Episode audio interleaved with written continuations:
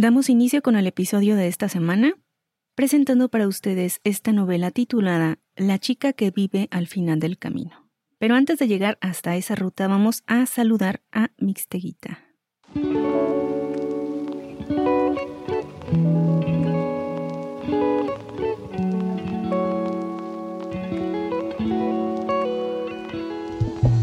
Hola Mix, ¿cómo te encuentras en esta noche tan calurosa?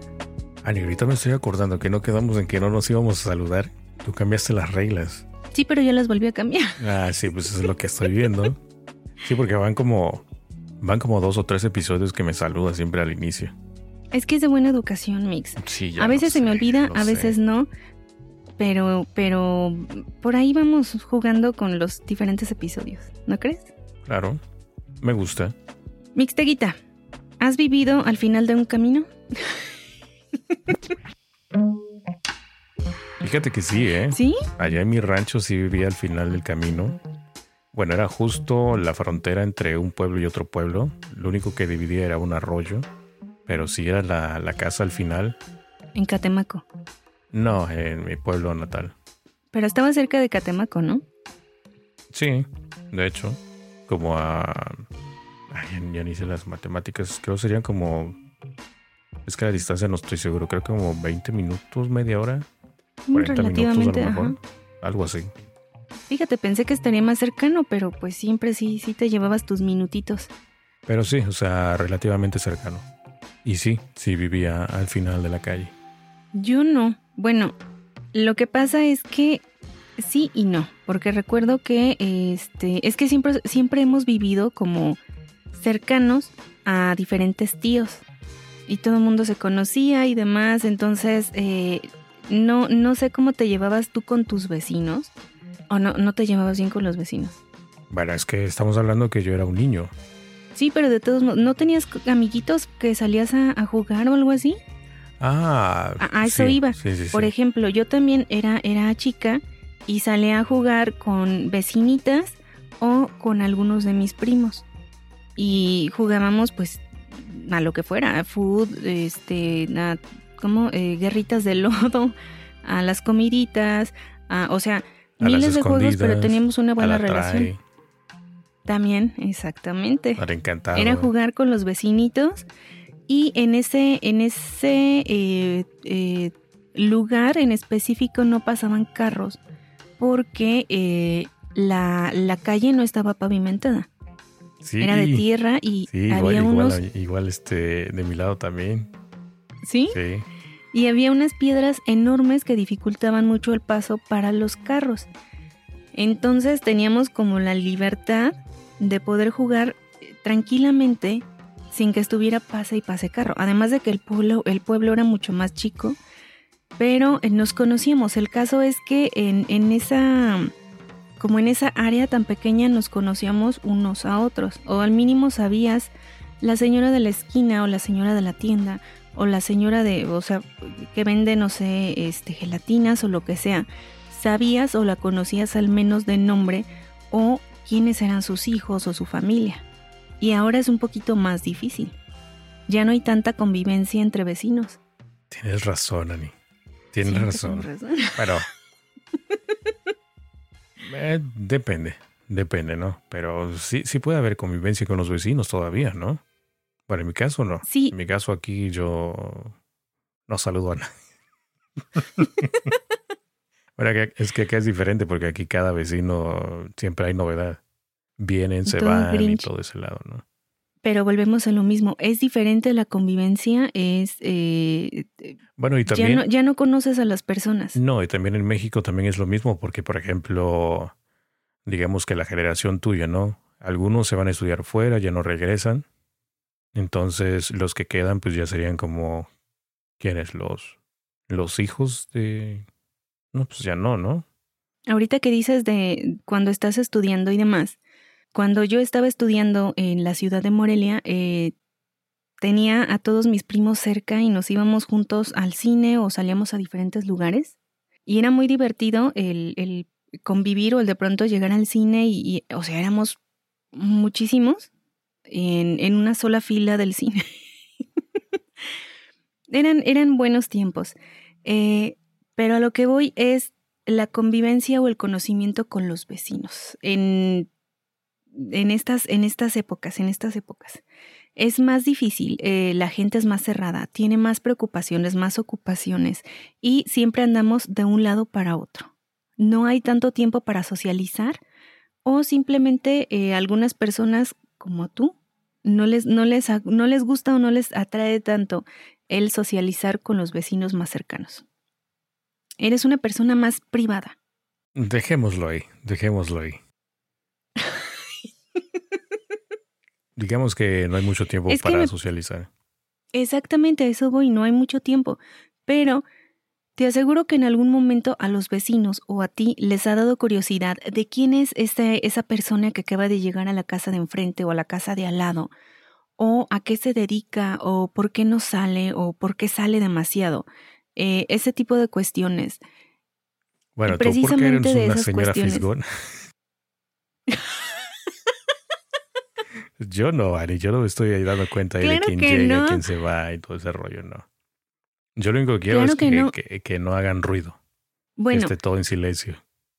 Pero, al contrario, puede ser al contrario. A tus vecinos puede que sí les cause este, curiosidad acerca de tu vida o que simplemente al, al, saludarte, oye, ¿cómo has estado? ¿Qué has hecho estos días? No te he visto tan seguido como antes.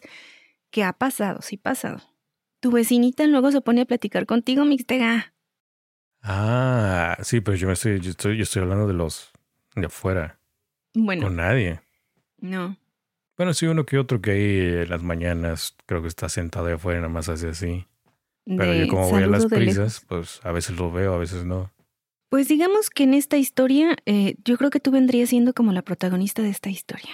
Una persona misteriosa que no le gusta socializar con los vecinos. A ver. Que es muy, eh, muy cerrada, le encanta su privacidad y no le gusta a la gente. No le gusta que la gente vaya a su casa y la interrumpa. A ver, eso ya me está interesando. Me estoy identificando muchísimo. ¿Verdad que sí? Yo sabía. sabía que esta pequeña eh, protagonista se iba a identificar contigo. O más bien al contrario, que esta protagonista iba a ser como tu almita gemela. Pero vamos, vamos despacio. Para empezar, esta novela va a ser un thriller y nos vamos a situar en Estados Unidos. Nuestros protagonistas son un padre y una hija que vienen procedentes desde Inglaterra. Eh, repito el nombre del libro, La chica que vive al final del camino, del autor Laird Conning. No sé si se pronuncia así su nombre, pero ahí está. Y en este thriller vamos a tener la llegada al pueblito, a un pequeño pueblo, a un pueblo que no es muy grande, que las personas se conocen unas a otras y que tienen como esa eh, convivencia todavía de pueblo pequeño más cerrado.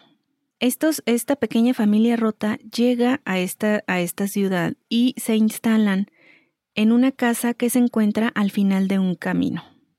Recordemos que eh, eh, pues depende de las zonas, ¿verdad? Pero en este lugar las casas no estaban pegadas, sino que había una casa, un espacio abierto, eh, cierta área de bosque y hasta después se encontraba otra casa y así. En un inicio habían intentado hablar con el padre, habían intentado hablar con la niña, porque la, nuestra protagonista es una niña de 13 años, llamada Rin. Así como el del carro, Rin. Como el de la llanta, dices tú, ¿no? Ah, sí, así. Entonces, Rin, o sea, no se escribe igual, pero, o sea, sí suena. Em, es esta, esta jovencita que recién acaba de cumplir los 13 años el 31 de octubre. O sea que tenemos una estación fría, tenemos una estación eh, eh, de hermoso otoño en donde hay eh, hojas caídas a lo largo del camino, colores hermosos, empieza a hacer bastante aire. No, 31 de octubre es Halloween. Por eso. Ah, ok. Ponte las pilas, Mixtega, te me estás perdiendo. no es que estaba confundido entre octubre y noviembre, pero sí. Es Halloween. No, en, en octubre. Y entonces esta niña, el 31 de octubre, está preparando un, un pequeño pastelito y está poniéndole las velas. y demás cosas cuando escucha que tocan la puerta. Y en el momento en que tocan la puerta, ella es de, ay, no puede ser. Así como tú cuando alguien te interrumpe tu, soledad. Pero ¿por qué? ¿A qué viene? ¿Quién es? Ay. Y va y lo que hace, pues, este, no tiene mucha precaución de asomarse a ver quién es quien está tocando la puerta, sino que inmediatamente abre. Ya es tarde y se encuentra con un señor ya eh, grande, como ya cuarentón, em, o sea, joven, pero ya, ya con sus añitos, o sea. Y este hombre le, le dice que se presenta, o sea, le dice, yo soy Frank, eh, soy el hijo de la propietaria de esta casa y eh, pues vengo a pedir el dulce o, truco. Y la niña se queda todo así como de, ¿qué? Y ya le explica, ¿no? Ah, es que es cierto, tú no, no, este, no eres, no eres americana y ya le empieza a explicar. Lo que pasa es que es una tradición y que tienes que dar dulce o truco. Y ya le explica que sus hijos están en otras casas pidiendo y que él se fue como de, de avanzada para, em, como para cubrir más, más terreno, pero que sus hijos están por llegar. Ella se queda como, eh, ok, pero eh, no, no sabe qué hacer. Eh, lo único que se le ocurre es partir un pedazo de su pastel y compartirlo con este hombre. Y justo cuando está en eso, el señor le pregunta por su papá. ¿En dónde está tu papá? Y ella le dice, está trabajando. Frank efectivamente huele a cigarros dentro de la casa y le dice a la niña, o sea, él está trabajando, es un poeta, y no solo eso, sino que también se dedicaba a traducir libros. Y le dice a la niña, tengo prohibido interrumpir a mi padre cuando está traduciendo. Frank se siente con mucha mayor confianza. Y cuando la niña está agachada para partir el pastel, este hombre le da una nalgada. Ha sido confianzudo Mixtega. O sea, así de la nada nada más de la nada, porque la empieza a ver y ve que la niña es muy bonita, que eh, pues ya sabes, está, está en una edad a los tres años en que su cuerpo empieza a cambiar, eh, le ve el pelo muy bonito, muy largo, muy güerito y toda la cosa. Y pues él nada más así, nada más por sus pantalones, le agarra una nalgada. La niña se enoja, voltea y se le queda viendo así como de, ¿qué te pasa? Eh, Frank se siente incómodo, le dice así como que, bueno, pues ya me voy, ¿no? Este, muchas gracias, me despides de tu papá, pero así como que casi, casi de no le vayas a decir nada, ¿no? Eh, se va de la casa y lo que me da más coraje es que se lleva el pastel. o sea, todavía se lleva el pastel. Y em, la niña se queda muy eh, como impactada, en shock, por lo que acaba de suceder, pero con muchísimo coraje. Le da mucho coraje es la, la, la confianza, el abuso que acaba de pasar por parte de Frank. Después de esta visita tan em, nefasta, eh, vamos a tener que los días pasan. Rin se dedica a mantener la casa limpia, a arreglarla de la forma que a ella le gusta y es una niña bastante independiente. Y mientras se encuentra disfrutando de nuevo de la calma y de la soledad de la casa, alguien llega y toca la puerta. La niña está así como que de, ah". va y abre y se da cuenta que es un hombre grande y que es policía. La niña lo deja pasar, se presentan, él le dice que es este el policía Miglioriti, Miglioriti, que es eh, bastante joven, Em, pero que tiene muchas ganas como de estar dentro del cuerpo y de, de, como de ayudar a las personas. La niña está, o sea, así como que, ah, pues chido por ti, ¿no? Pero no sabía cómo preguntarle a qué había ido. El policía volteaba a ver a todos lados y como revisando la casa. Eh, también así como que revisándola a ella, pero no de una forma grosera como lo hizo Frank, sino con curiosidad hasta que por fin se explica. El policía está ahí porque va a ser una rifa de, eh, para lo de acción de gracias y esas cosas, van a rifar un pavo y le dice a la niña que si quiere comprar boletos. La niña es así como que, pues no quiero, pero te ayudo, ¿no? O sea, ni a mi papá ni a mí nos gusta el pavo, pero eh, te compramos dos boletos. Y el policía le dice eso, o sea, ¿dónde está tu papá? ¿Estás tú sola? Y ella le dice, no, mi papá está este, trabajando pero no lo puedo interrumpir, sigue trabajando, entonces no, no puedo, mm, no puedo hablarle, lo tengo prohibido. El policía se queda como extrañado, le dicen dónde, en esa puerta, en el estudio, y la niña, sí, ahorita te traigo el dinero. Y mientras se va, el policía, con la curiosidad de, de, de como de descubrir más, se acerca rápidamente al estudio y mueve la, la perilla de la puerta. Y está cerrado por dentro, Mixtega. Y él se queda de, si hay alguien ahí adentro, uy, voy a molestar al papá, mejor me voy. Entonces lo que hace es entregar los boletos y se va. Le dice a la niña antes de irse, ¿no? O sea, así como que les da la bienvenida y demás. Y eh, pues le dice que también va ahí aprovechando no solamente a vender boletos, sino a decirle que mientras ella esté sola, él le recomienda que no le abra la puerta a Frank, porque Frank no es una buena persona que todo el mundo lo sabe, la policía lo sabe, ha cometido eh, otros crímenes, pero no lo pueden tocar porque es eh, de una de las familias, digamos, ricas y poderosas del pueblo y es básicamente intocable. La niña lo entiende, la niña le dice que, que, que entiende a qué se refiere, que va a tener cuidado y que no va a permitir que Frank entre a la casa si no está su papá. Y al día siguiente, Mixtega, vamos a tener que la pobre Rin recibe otra visita. O sea, era uno tras otro tras otro.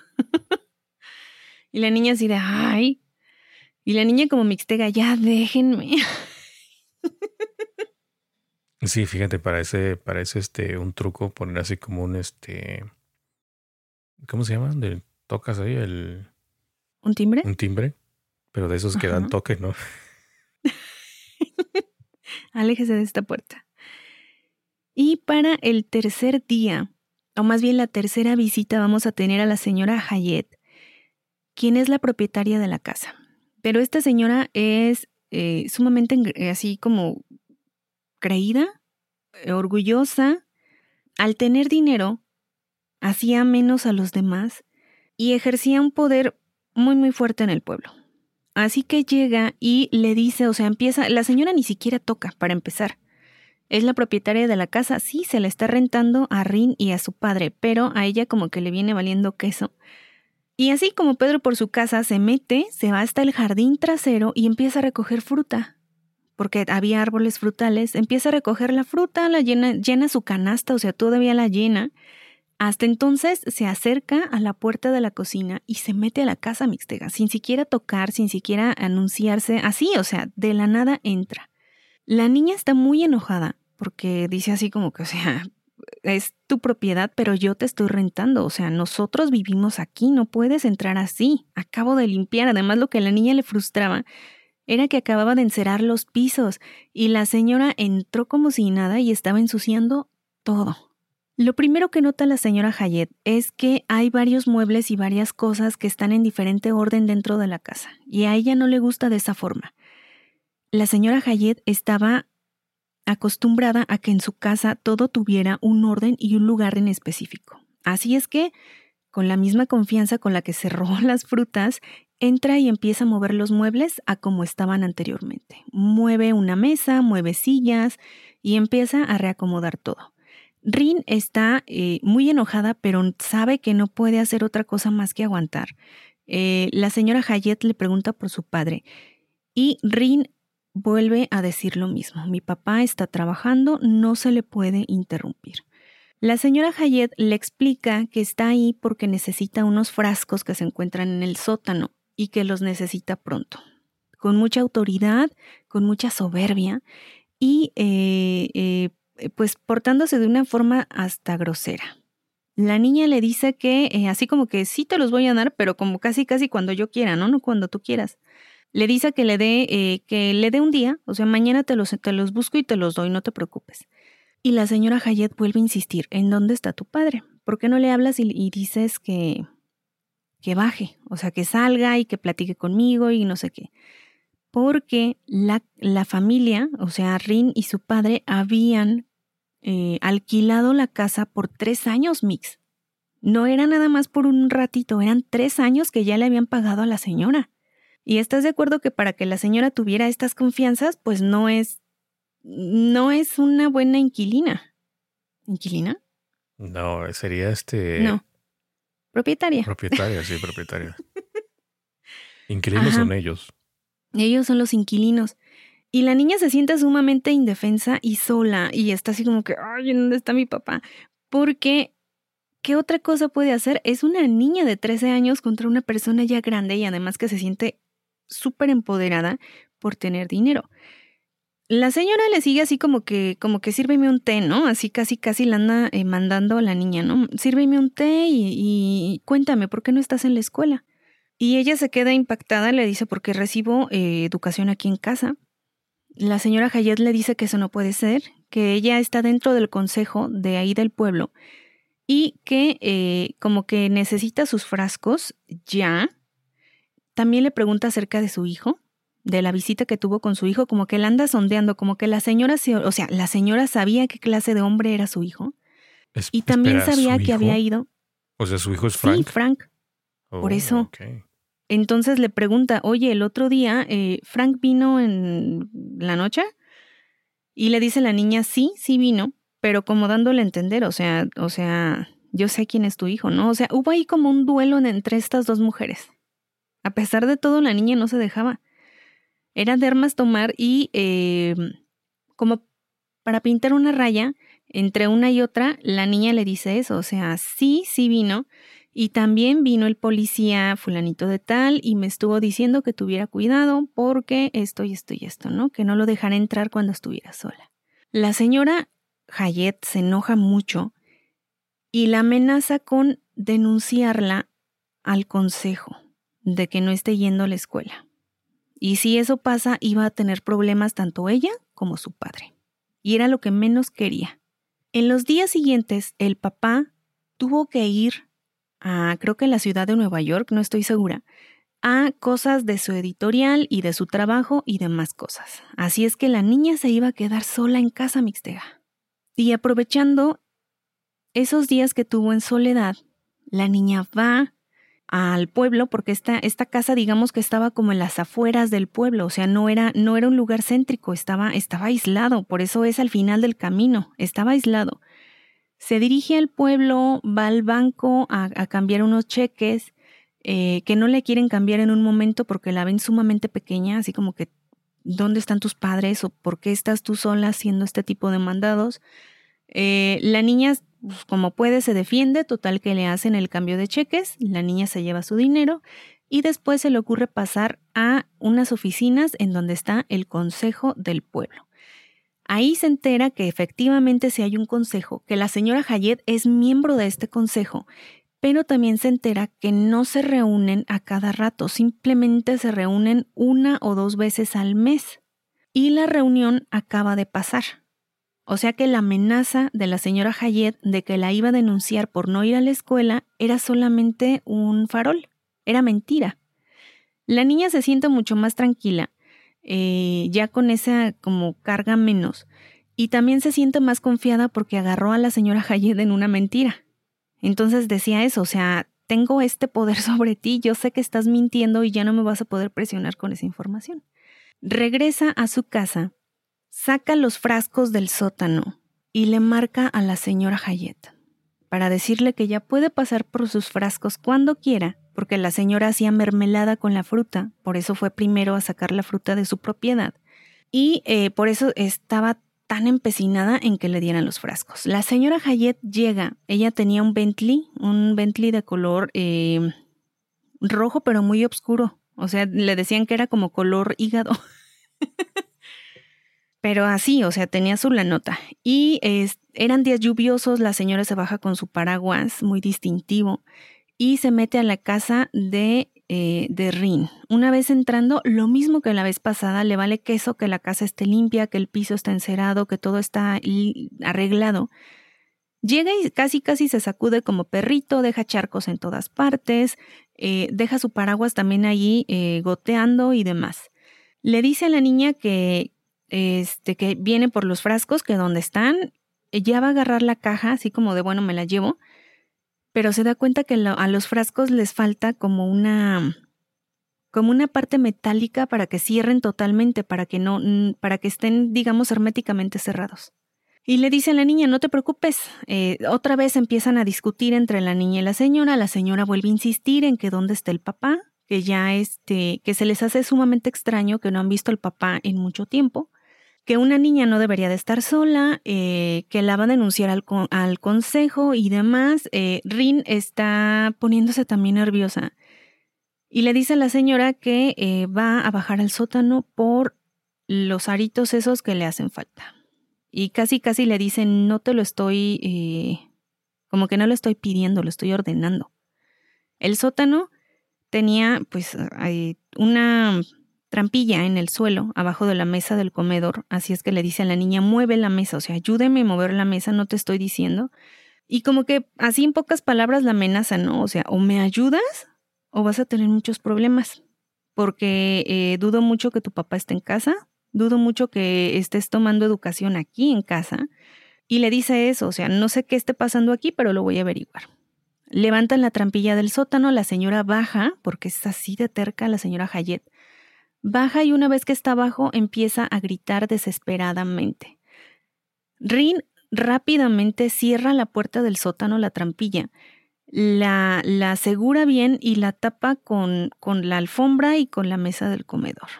Oye, Ani, pero ahí le faltó algo, ¿no? O sea, le hubiera dado un batazo primero para que no hiciera escándalo, se durmiera un rato y se quedara ahí en el sótano. El sádico y sus cuates. Pero, o sea, en lo primero que pensaste es por qué no le metió un trancazo para que no hiciera ruido en lugar de decir qué fue lo que, las, lo que vio la señora Hayet que le espantó tanto para que luego luego se pusiera a gritar. Ah, exactamente, buen punto también, porque sí gritó. Gritó bastante, o sea, hay algo en ese sótano. ¿Qué está escondiendo esta niña? ¿Qué está escondiendo Rin? ¿Quién es realmente esta niña?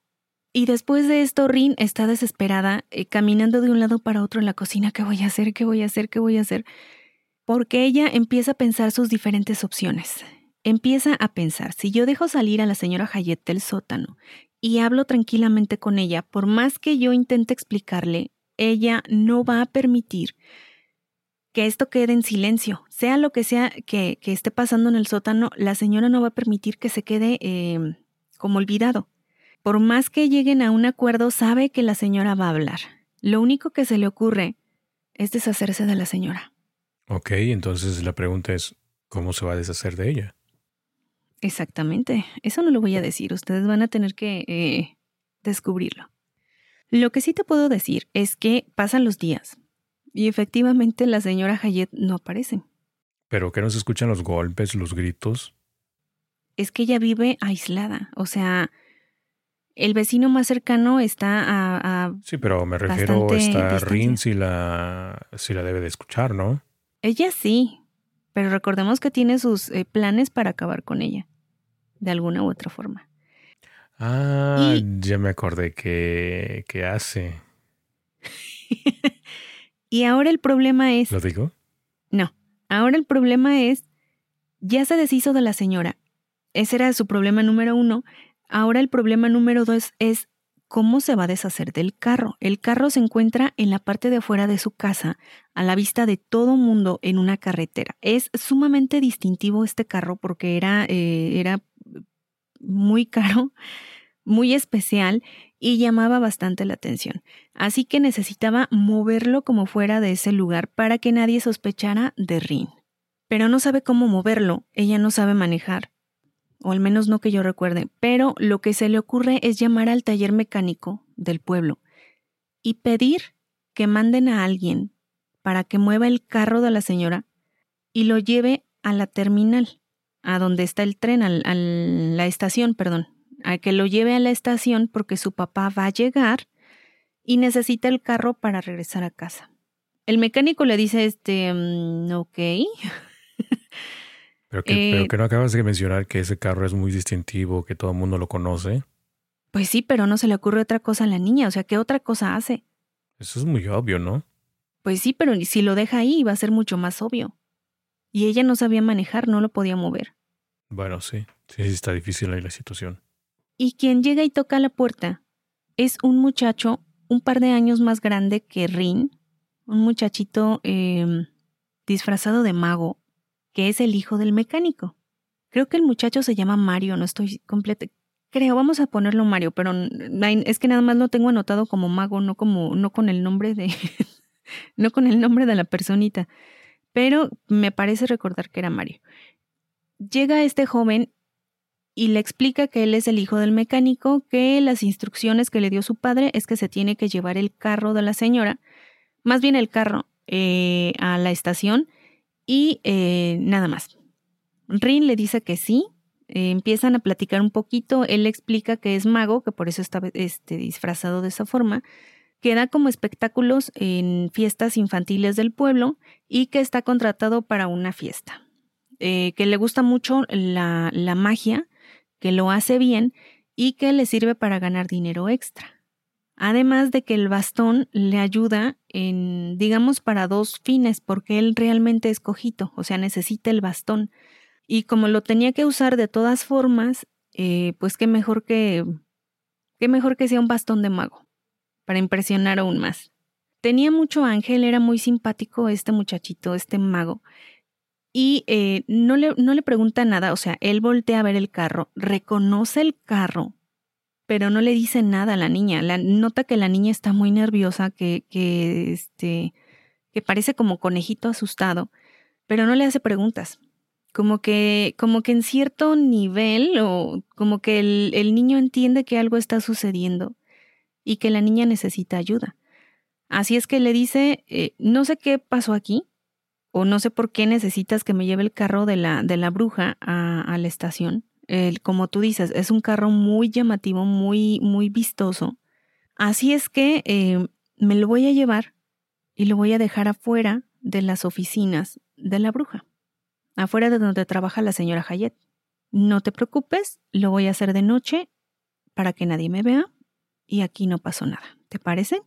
Rin está impactada porque no, no, casi, casi, porque se, se queda así como que, ¿por qué me estás ayudando? ¿Por qué no me estás haciendo preguntas? Pero no le queda de otra más que confiar en el muchacho. Así es que le entrega las llaves y va Mario y coloca el carro afuera de las oficinas. En los próximos días toda la gente comenta la desaparición de la señora Hayet. Eh, no se explican cómo pudo esfumarse de la faz de la tierra, que no tiene la policía ninguna pista acerca de, dónde se puede encontrar. Frank, el hijo pervertido de la señora Hayet, eh, pues está nervioso porque no sabe lo que pasó con su mamá y porque la policía pueda sospechar de él, porque era muy sabido que ellos no llevaban una relación muy buena. Y como el carro había aparecido en las oficinas, daba a entender que la señora no se había ido de las oficinas, que ahí había estado todo este tiempo y que quizás había tenido algún altercado con el hijo que había terminado mal y por eso la señora Hayet había desaparecido. Era lo que la gente sospechaba, lo que la gente comentaba en el pueblo como chismecito, pero pues eh, nadie sabía la, la verdad.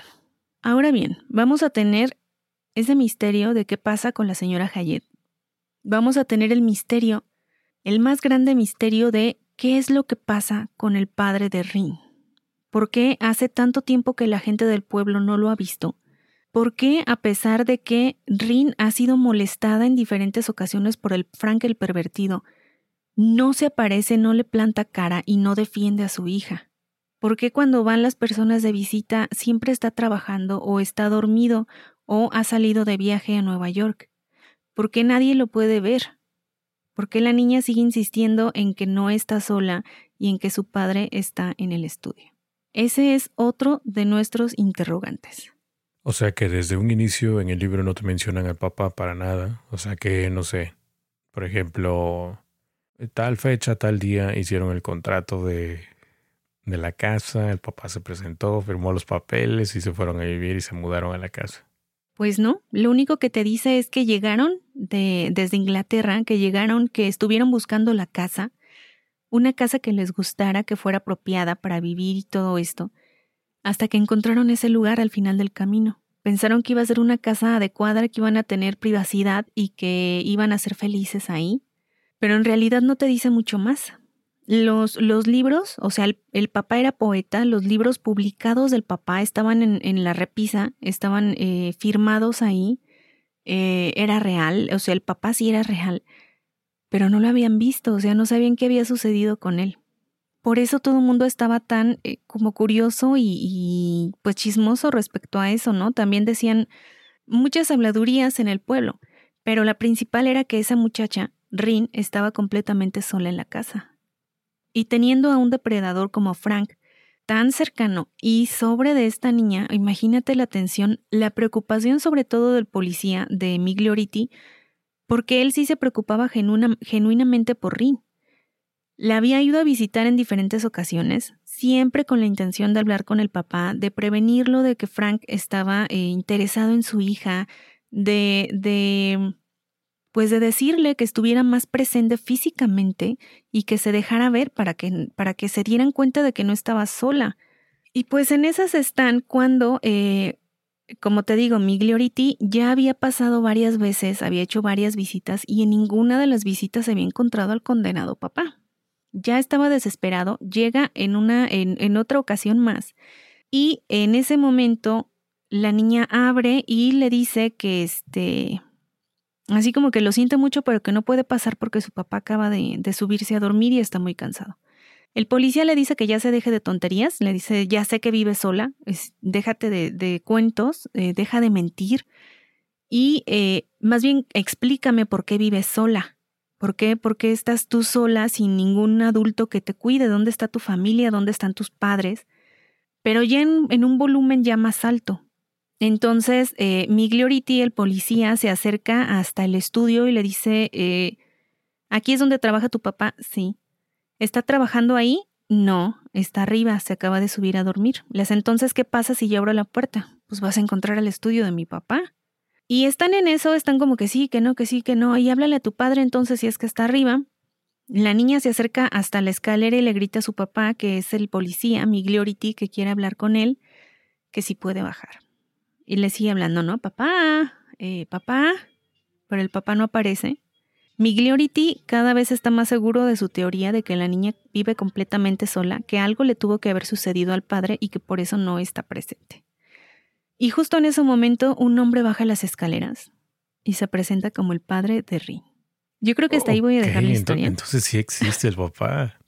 Por un hasta momento ahí voy pensé, a dejar la historia. Por un momento pensé en que no estaba, o sea, que estaba enfermo y se murió o algo así. Hay varias teorías, pero impactado el policía, porque él estaba seguro de que no, o sea, sí, pues hasta está, se tiene hasta que se disculpar. Él se disculpa, le dice, ay, así como que, ay, perdone usted, señor, pero es que yo pensé que, pues, que no existía, ¿verdad? O sea, estoy preocupado por su hija, disculpe el, el- el escándalo. Y el señor le da las gracias por preocuparse por su hija, por estar presente, y le pide disculpas por su ausencia. Le dice que va a estar más al pendiente de su hija, pero que efectivamente él sí existe y está ahí viviendo con ella. No voy a decir más, ahí dejo la historia. Es un thriller. Pues sí, la cosa, la cosa ya se puso más, este, más extraño porque si el papá está ahí y la bruja está en el sótano, ¿qué pasará? ¿Qué pasará? Ah, y durante este tiempo de Mario y Rin se han hecho más amigos, han estado eh, viéndose y conviviendo un poco más. Mario le vuelve a decir lo que, lo que ya le había dicho el policía, que tenga cuidado con Frank, que Frank es una mala persona y es un hombre obsesivo y pervertido y cochinón con las mujercitas, que tenga cuidado. Oye, Jenny, hablando de brujas, fíjate que allá en el rancho donde vivía, una de las vecinas decían que era bruja. ¿Sí? Sí, unas que, una que vivía enfrente, justamente. ¿Te daba miedo? Sí, daba miedo. Daba miedo porque siempre andaba como mal encarada, casi no te hablaba y em, te regañaba. O sea, por ejemplo, si te ponías a jugar ahí en la calle y la pelota caía al lado de donde vivía ella, olvídate del balón. Ya no te lo regresaba. Tanto así, fíjate. No manches. Era como la señora Hayet, toda agria y así de... "Ah". No, y lo peor es que se decía que aventaba cosas en la calle. ¿Cómo? Pues así como animales muertos o cosas así de Ajá. brujería. Como amarres y esas cosas, Sí. trabajos. No manches. En serio. Yo creo por eso te hacían las limpias. Fíjate, ahora que lo estoy pensando, creo que sí. Así no, chin, la vecina ya se le quedó viendo feo otra vez a Mixtega. Vámonos a la limpia. No, es que sí era malhumorada la señora. Pues yo creo que siempre hay una persona así, ¿no? En, en, o sea, pues, por decir en las colonias o en los barrios, o una persona que es menos tolerante con los demás o que es mucho más cerrada. Ándale, puede ser eso. Pero de qué hay, Pero o lo sea, que sí- existe. Lo que sí es que eh, la señora Hayet sí tenía eh, muchos problemitas con su actitud y eh, pues nunca, nunca pensó que esta niña se le fuera a poner al tú por tú. Pero eran, eran cosas muy desagradables, Mixtega. El hecho de que ella entrara a este lugar y empezara a modificar cosas que la, los habitantes, lo- los que estaban rentando ya habían acomodado. Y la señora así como diciendo, pues es mi casa. O sea, yo quiero que quede como antes, no como, no como tú la quieras acomodar. O sea, me estás pagando y tenemos un contrato, pero sigue siendo mi casa. Se me hace como muy abusivo. em, y sobre todo el intimidar a esta niña. El, el hacerse eh, como la poderosa ante la niña para causarle miedo y para poder doblegarla. Pues sí, o sea, básicamente eso es abuso de poder. Sí, pero pues la niña tampoco se dejaba. Eso es Era lo bueno, que no se la dejaba. niña era ¿eh? muy inteligente. Sí, bastante. Eh, pero pues bueno, tenemos estas, estas eh, incógnitas en este libro. Te decía que es un thriller, pero es un thriller... eh, no, no es tan fuerte el thriller, o sea, está, está relax. Eh, se hizo una película acerca de este libro en, el, en los 70s, 80s con Jodie Foster. Ella interpreta a Rin, es decir, estaba eh, jovencita, pero no he tenido oportunidad de ver esta película porque no la encontré. la iba a ver para, para hacer el comparativo, Mm, pero... sí, em, a, a mí se me olvidó, fíjate. Totalmente se me olvidó porque este justamente me la mencionaste y sí me, me causó interés. Yo la iba a ver, pero se me pasó totalmente. Entonces, ya ahí será para la próxima. Pero vamos a dejar los enlaces ahí del, del libro, de la, de la película que existe y pues a ver quién se anima a verla, ¿no? Así es. Yo, yo tenía pensado eh, ver la película, te digo, hacer la comparativa. Me llamó la atención que fuera Jodie Foster la, la protagonista, pero pues nada más no la pude encontrar. Me quedé nada más en, en como en esa parte de planificación y de búsqueda, pero no encontrarla, pues ya se vinieron los, los planes para abajo. Ya más adelante la quiero ver para, pues para dar mi opinión acerca de, pero así es este esta historia, este libro, hasta aquí lo vamos a dejar. ¿O qué te parece si damos spoiler final? ¿No? Mm, Yo creo que no, porque me interesa la película. ¿Quieres ver la película? Sí. Bueno, a mí sí me diste un poquito de spoiler, Ani, ¿eh? Porque a mí sí me No, dijiste, ¿cuándo? a mí sí me dijiste lo que le sucedió a la señora. Ah, bueno, sí. Sí, en parte. Sí. Entonces, lo del, lo del papá que bajaba de las escaleras, eso no me acuerdo que me lo mencionaste. No, porque eso pasó más adelante. Lo del Pero, hijo eh, Frank, creo que también me lo mencionaste. Sí, ese sí te lo mencioné. Sí. Entonces, Entonces, ¿no damos sí, ya me contaste bastante del libro, ¿eh?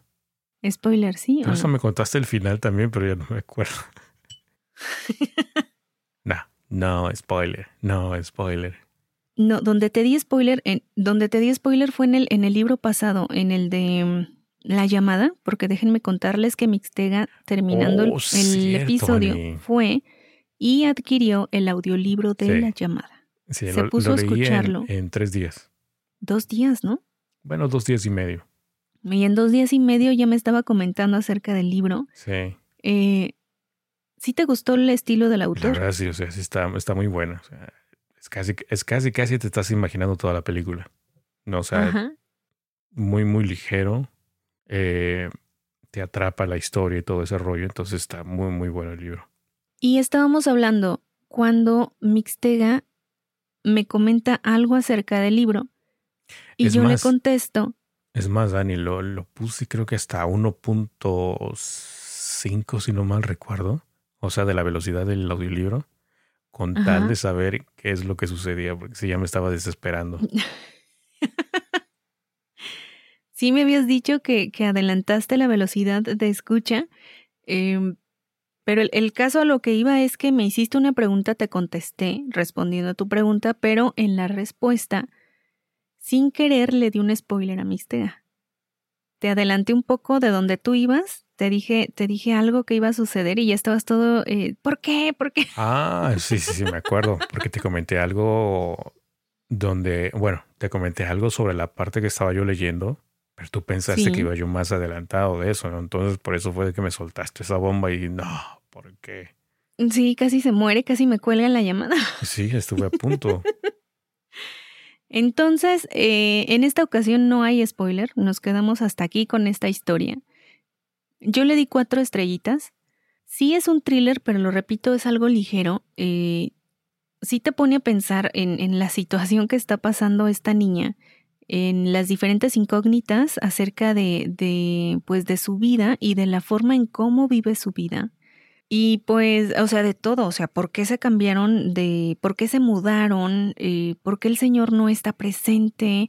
Eh, ¿Dónde está la señora Hayet? ¿Dónde está la mamá de Rin? ¿Por qué Rin no va a la escuela? ¿Por qué insiste en no ir a la escuela? Son, son muchas las incógnitas que hay en este libro y que ustedes van a poder disfrutar con esta novela. ¿No estará secuestrada la niña? Que su papá no es su papá y por eso se vienen de. se mudaron de, de, otro país.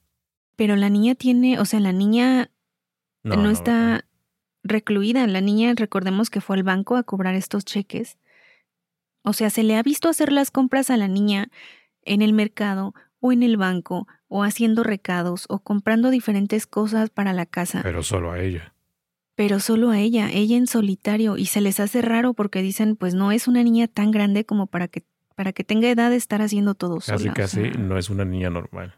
No es una niña normal, Mixtega. ¿Qué está sucediendo?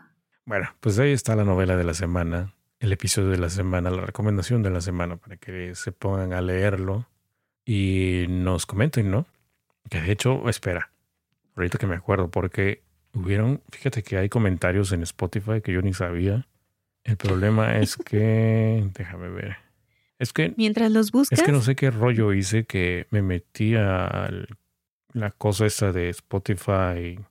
Mientras los buscas, eh, déjame decirte que estamos grabando hoy 24 de agosto Día del Lector. Así es que les mandamos felicitaciones a todos nuestros amigos lectores y escuchas que nos han estado apoyando a lo largo de estos años y que están con nosotros en estas recomendaciones. Muy bien. Este, sí, es que estaba yo, este, ¿qué te estaba diciendo? Ya no me acuerdo qué te estaba diciendo. No, lo que sucede es de que en Spotify hay este, Está medio extraña. Como, como no estoy en la aplicación porque no sé. No, creo que aquí. No. A ver. De los mensajes de Spotify, pero no, creo que no los has podido abrir o No, sí, sí, ya pude, pero son respuestas, o sea, son este tres respuestas que hay aquí. Bueno, hay más. En cada episodio hay más. O sea, como que automáticamente pone lo de qué pareció el episodio y todo eso. Ok. Mira. En el de Drowning, el episodio de Drowning, hay dos comentarios uno de DBA-SMM,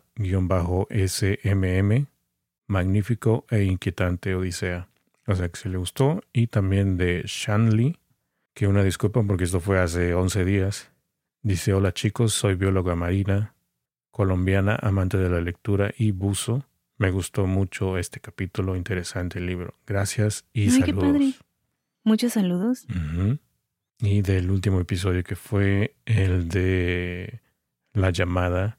Alexis Zurita le gustó, dice que excelente y a Trey dice que muy intenso e interesante, me dejó con las ganas de leer más. Pues ahí está, anímense porque yo sí voy a seguir leyendo más libros de este autor. Son libros muy buenos, es una saga muy interesante y al parecer les ha eh, dado curiosidad acerca de, de los libros de, de Chris Carter, así es que pues vayan viendo, por ahí están todos en, en orden, al menos los que están en español. Algunos están mucho más intensos que otros, pero vale la pena la lectura. La verdad sí. Yo ya no me quise animar a seguir con el otro porque dije, tengo que cambiar de aires un poquito. Como que no me gusta leer así muy seguido mismo, del mismo género, de... No sé, tengo mis ondas, ¿no? Entonces, eh, fíjate, tanto así que ahora, ahora mismo estoy leyendo uno de... Es como romance, algo así. Pero sí voy a seguir. Voy a continuar con la saga, a ver qué otro libro me recomiendas de él. Bueno, ya me dijiste dos títulos. Todavía no me animo cuál de los dos, pero será próximamente. Próximamente a ver por cuál te decides. Eh, sí, tú estás eh, leyendo algo de romance y yo estoy leyendo algo de terror. Así es que no se despeguen, porque tenemos buenas historias próximamente. Sí, aunque los gustos un poquito medio diferentes. diferentes. bueno, pues entonces, pues esto ha sido todo por este episodio. Gracias por sus comentarios, por escucharnos, por aguantarnos y también por recomendarnos lecturas, ¿no? Así es, los leemos en todos sus comentarios y en todos lados en donde estemos. Ahí los estamos leyendo, les estoy contestando. Hay quienes mandan saludos, hay quienes dan recomendaciones y eh, quienes piden spoiler y demás. Ahí estamos presentes. Les agradecemos sus calificaciones, sus recomendaciones, eh, el que nos recomiendan a alguien más y las opiniones que tienen acerca de este podcast. Así es que nosotros nos retiramos, eh, regresamos la semana que viene eh, tengan feliz regreso a clases, los que todavía estaban de vacaciones, ¿verdad? Y eh, pues a ver qué otras historias traemos la próxima semana. Así es, pues ahí nos van escuchando hoy en regreso a clases, ¿no? Saluditos a todos. De camino a la escuelita. Así es. Ah, sí, camino a la escuela y de regreso también, ¿por qué no? También. Muy bien. Bueno, Ani, entonces. A toda la comunidad de Godines también que nos escuchan en, la oficina, que también son varios, o los que nos escuchan haciendo ejercicio, que también nos, nos, nos han comentado. A todos ustedes, muchas gracias y nos vemos. Muy bien. Bueno, nosotros nos escuchamos y. Bueno, sí, nos vemos, ¿no? Nos vemos la próxima semana. sí, cómo no. Ani y Chai. Chai. Uy, estás embrujado.